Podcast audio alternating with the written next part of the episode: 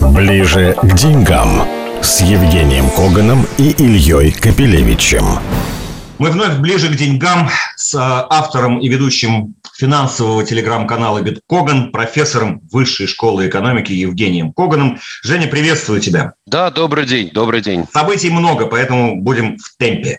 Главное – брошь в виде то ли леопарда, то ли барса, ну, в общем, какого-то такого быстрого и опасного хищника, с которой вышла на пресс-конференцию Эльвира Набиулина, повысив перед этим вместе со всем советом директоров Центрального банка очень скромно э, ставку всего на полпроцента. Ставка 5,5, инфляция 6,02. Женя, вам слово. Начнем с броши.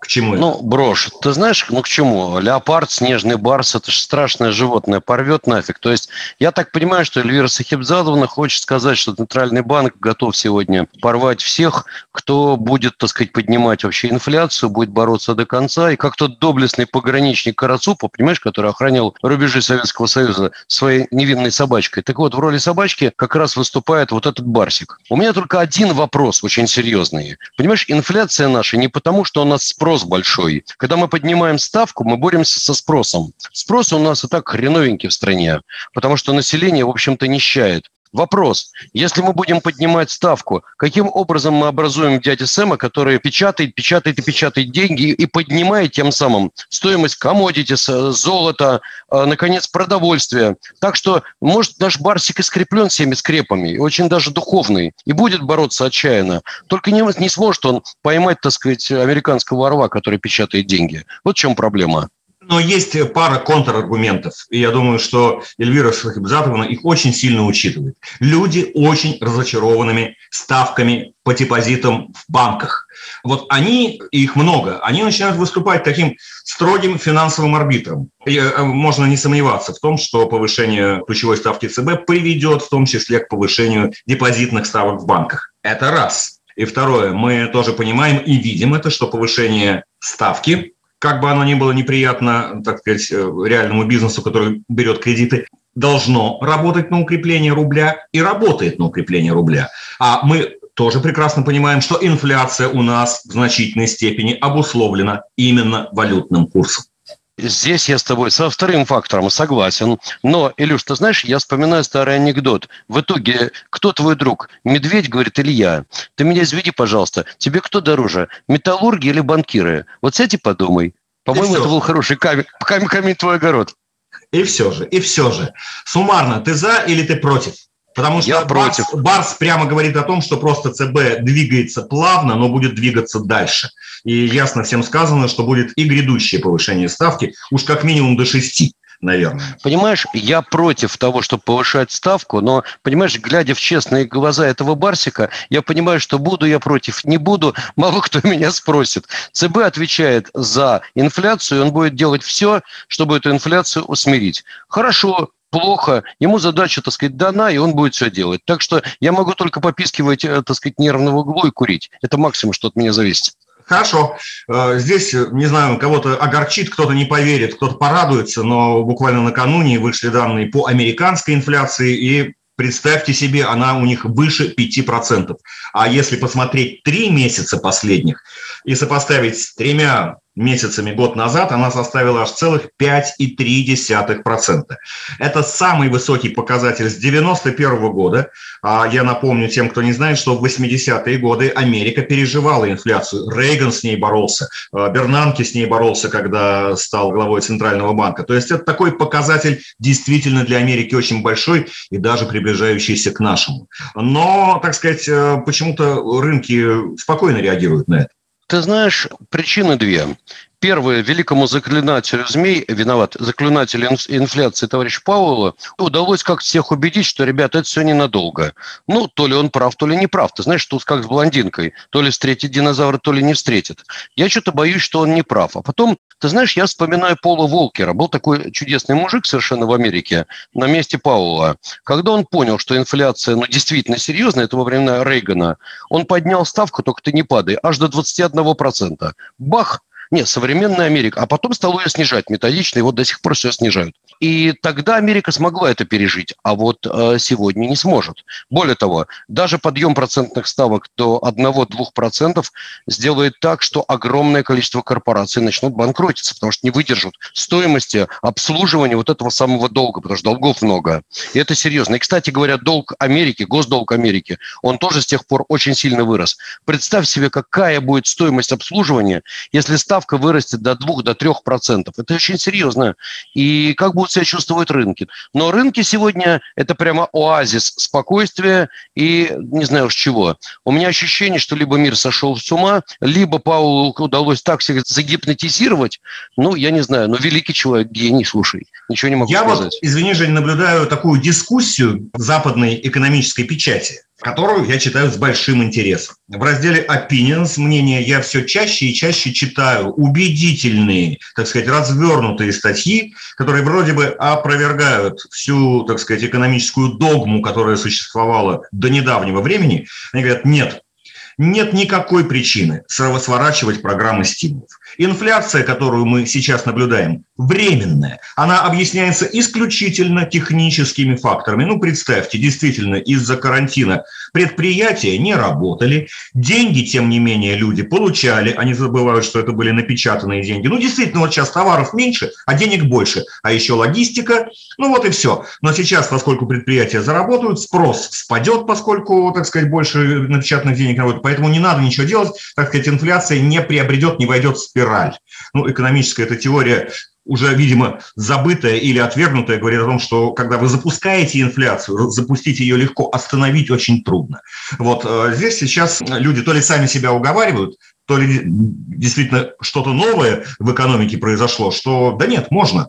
Э, наоборот, давайте еще стимулировать, главное не ронять рынки, и все будет хорошо. Нет, я думаю, что это заблуждение. И дальнейшая печать денег будет раскручивать дальше маховик инфляции, и все это может прийти к очень плохим последствиям. Поэтому, ты знаешь, опять же, теория теории, а Фед будет это стопроцентно будет для начала снижать объем вот этого Q и количественного смягчения, иначе говоря, предоставления ликвидности. А потом где-то через год, полтора, как они говорят, два, но я в это не верю, начнут уже поднимать ставочку. Но пока разговор о подъеме ставки не идет в принципе. Сегодня мы говорим только и исключительно о том, что начнут снижать объемы предоставления ликвидности, не более того. И вопрос лишь скорости. То ли начнут это делать в самое ближайшее время, то ли с августа, то ли с сентября, то ли с октября. Я думаю, что разговоры очень серьезные пойдут в самое ближайшее время, они будут нервировать рынки. Но еще раз говорю, я смотрю на доходность десятилеток, и я не понимаю, так сказать, надо мне протирать глаза или нет. Доходность снижается. Иначе говоря, банды растут в цене. Что это означает? Не верим в инфляцию, верим в Святой Дух. Ну, молодцы, что я могу сказать. Как бы за это не платиться очень жестоко. Э, еще важнейшее событие, мы должны о нем как-то упомянуть, подумать. На следующей неделе саммит Путин-Байден. Многие, даже простые люди, э, как-то примеряют это в том числе на, как минимум, на валютный курс а возможно и вообще на наше благосостояние будет нам хуже или лучше. Не с какой-то там геополитической точки зрения, а с какой конкретной. На твой взгляд, можно ли ожидать чего-то от этого саммита, что будет касаться нашего кармана в короткой перспективе? Я думаю, что перед этим саммитом, во время этого саммита, скорее всего, курс рубля будет немного еще укрепляться. Я не исключу, что даже вот мы увидим не только 71-ю, может быть, и 70-ю фигуру. А, увижу ли я вместе с тобой, естественно, со всеми остальными романтичную 69-ю фигуру? Боюсь, что нет. И вообще, смотри, э, в этой жизни за все приходится платить. Если будут 60-е фигуры, это означает, что бюджет все сложнее и сложнее будет наполняться. Это первое.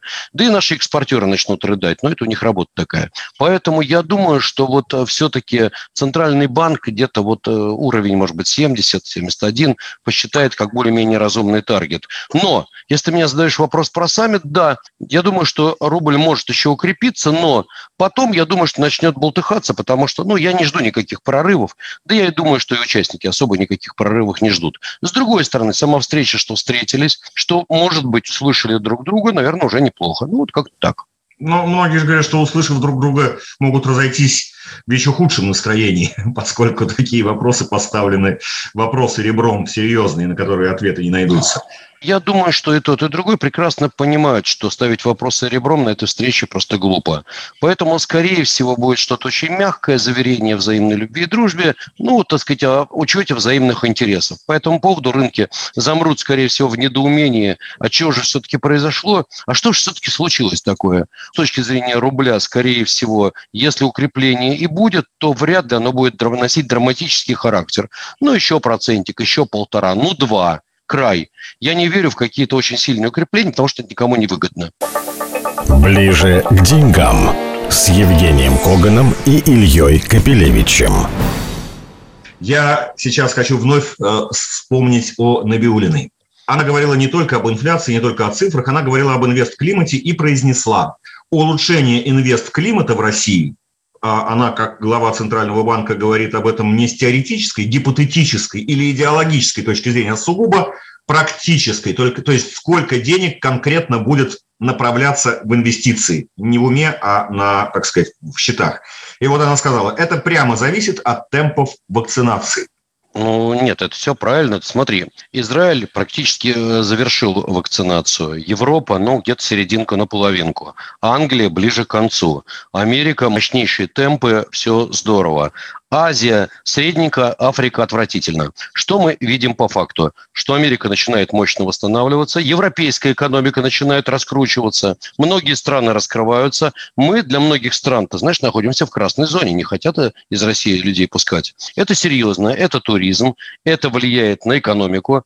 И в итоге, ты меня извини, пожалуйста, но нам действительно надо всем вакцинироваться. Как да, я боюсь, что Набиулина, к моему большому сожалению, станет, если и станет, самым последним последним аргументом для тех людей, которые думают, вакцинироваться им или нет. Хотя она говорит, на мой взгляд, чистую правду. Наше завтрашнее благополучие, почти сегодняшнее, напрямую сейчас зависит от этих цифр. Казалось бы, очевидно. О, Следующая да. тема.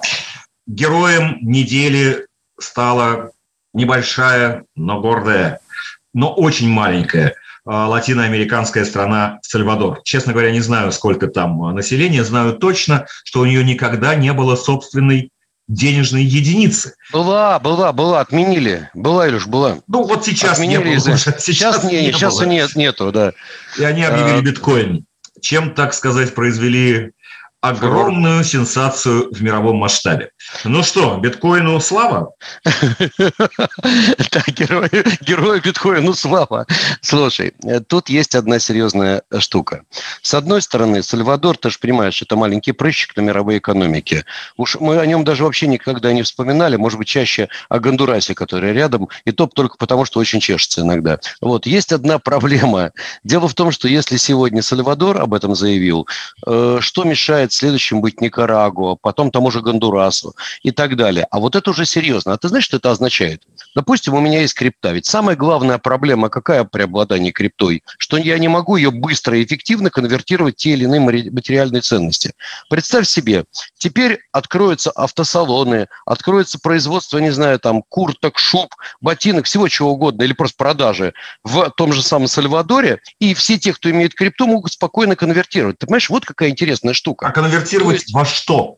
Нет сальвадорской валюты, в которую можно конвертировать биткоин. Можно только в доллар конвертировать. Нет, а это будет зависеть мы... от тех правил, которые американские финансовые власти устанавливают. Нет, самое главное – материальные ценности. Понимаешь, ведь в конце концов, зачем нам нужны деньги? Чтобы, а, накапливать, ну, здесь творчески, потому что непонятно, как можно накапливать крипте и сколько ее курс будет. А вот э, если мы говорим про молочко, кефир, так сказать, машину или бензин, так извини, пожалуйста, а почему нельзя биток тогда напрямую менять на материальные ценности? Все – тогда у тебя прорывной момент.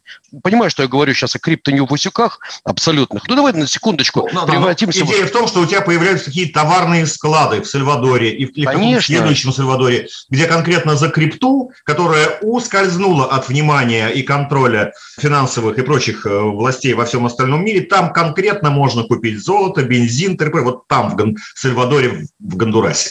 Совершенно верно.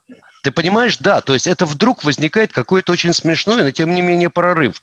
И я так думаю, что посмотрит на это товарищ из Женя, если все, все равно все Ой. будет зависеть от того, как большие страны все-таки будут смотреть на эти процессы и что они решат. Это во-первых. Во-вторых, я боюсь, что старшие товарищи, а может не боюсь, может просто так случится, что старшие товарищи поправят э, руководителей Сальвадора и скажут, ребята, не надо. Но это очень прикольная история в действительности. Мне не совсем понятно, чем она закончится, потому что маленькая, но гордая страна может стать бельмом для очень многих. Это очень забавная история. Ну, надо сказать, это, кстати, несколько развернуло падающий курс биткоина. Он продолжал падать, он несколько развернулся.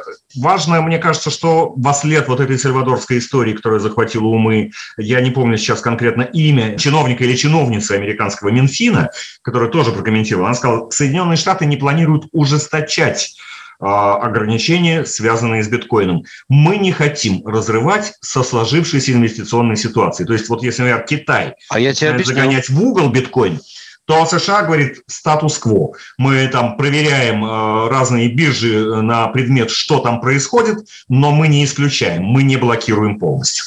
А я тебе объясню, тут все очень просто. Самое глупое – это запретить. Самое умное это возглавить. Американцы сейчас размотали вот эту схему. Ты же посмотри, заплатили выкуп в крипте, в биткоинах. Бах-трах, размотали и смогли дойти виноватых. Получается, что, в общем-то, концы в воду там нельзя спрятать. А теперь смотри, что получается. Если можно размотать, значит, можно и проверить налоги. Значит, все это прозрачно. Значит, это просто еще один некий актив. Что говорят совсем не глупые американцы. Они говорят, ребят, да пожалуйста, играйтесь, платите налоги. тогда не совсем понятно, зачем он. Но а, это а ты знаешь, я тебе могу ответить. Нет, я тебе могу ответить, это очень важно. Представь себе пятница вечер, и у тебя, например, твой, э, не знаю, сын, дочь находится где-нибудь на краю земли, и тебе нужно срочно передать ему, не знаю, там 100 долларов, 200 долларов на лекарства. Вот закрыты все банки. Бах, трах, криптокошелек, и у тебя в любой точке мира у него есть, э, так сказать, биток, полбитка, четверть битка, и все. Ты понимаешь, какая штука? Это они в Америке, у них, наверное, просто нет Сбербанк онлайн пока, вот и все. Поэтому они так думают. Это да, это их трагедия. Это У нас их уже трагедия, все это согласен. решено без всякого вида. А, хорошо, это еще да. одна очень интересная тема. Я сегодня прочитал, мы в пятницу разговариваем. Очередное чудо на фондовых рынках.